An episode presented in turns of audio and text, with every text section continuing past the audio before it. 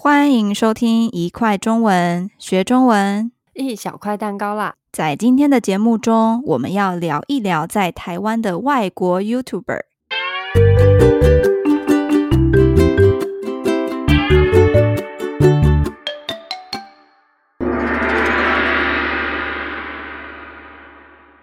阿兔，你平常会不会看一些外国 YouTuber 的影片啊？有土博吗？会呀，我最近喜欢看 Michelle Choi、Leah Spheelnows 的影片，他们的影片都跟生活有关。我喜欢一边吃饭一边看，那种比较轻松的感觉。哦，我没听过诶，他们都会说中文吗？好像都会说一点。听到外国人说中文，都会让我觉得很亲切。那你喜不喜欢看那些住在台湾、中文说的很好的外国 YouTuber？哦，我知道在台湾有很多这样的 YouTuber，他们都来自不同国家，像是日本、西班牙、泰国、英国，好多好多。嗯，对呀，看他们的影片可以了解一些不一样的文化，也可以学到一些中文。那你有没有特别喜欢的外国 YouTuber 可以推荐给大家？啊，我不常看住在台湾的外国 YouTuber 诶，所以你突然问我，我也不知道要推荐谁。不过我特别喜欢看跟吃有关的主题。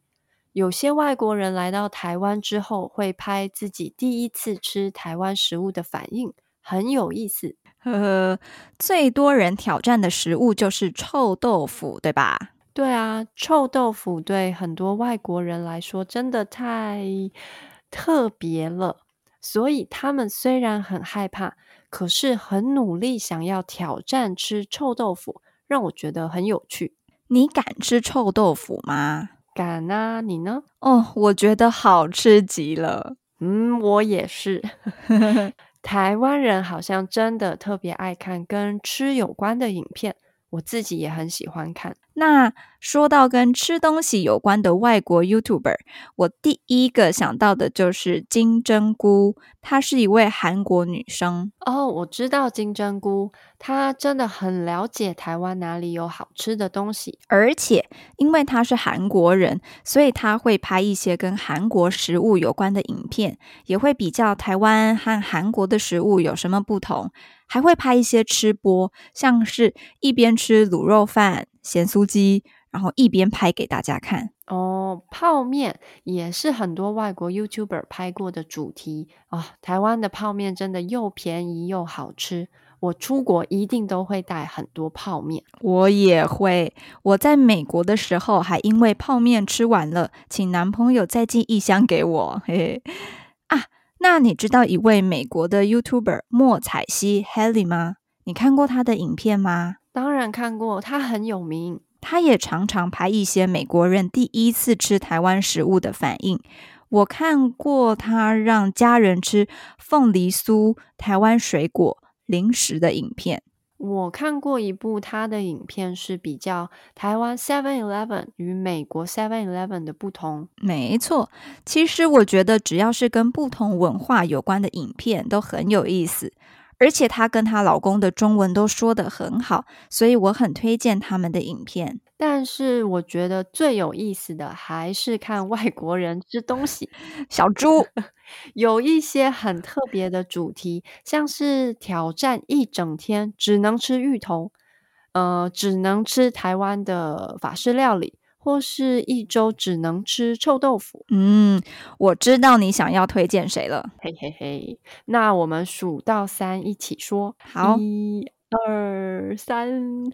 哭，哎，你慢说，哭哭哭哭哭哭，你答对了。说到挑战呢，真的就不能不说到这位住在台湾的法国 YouTuber，酷。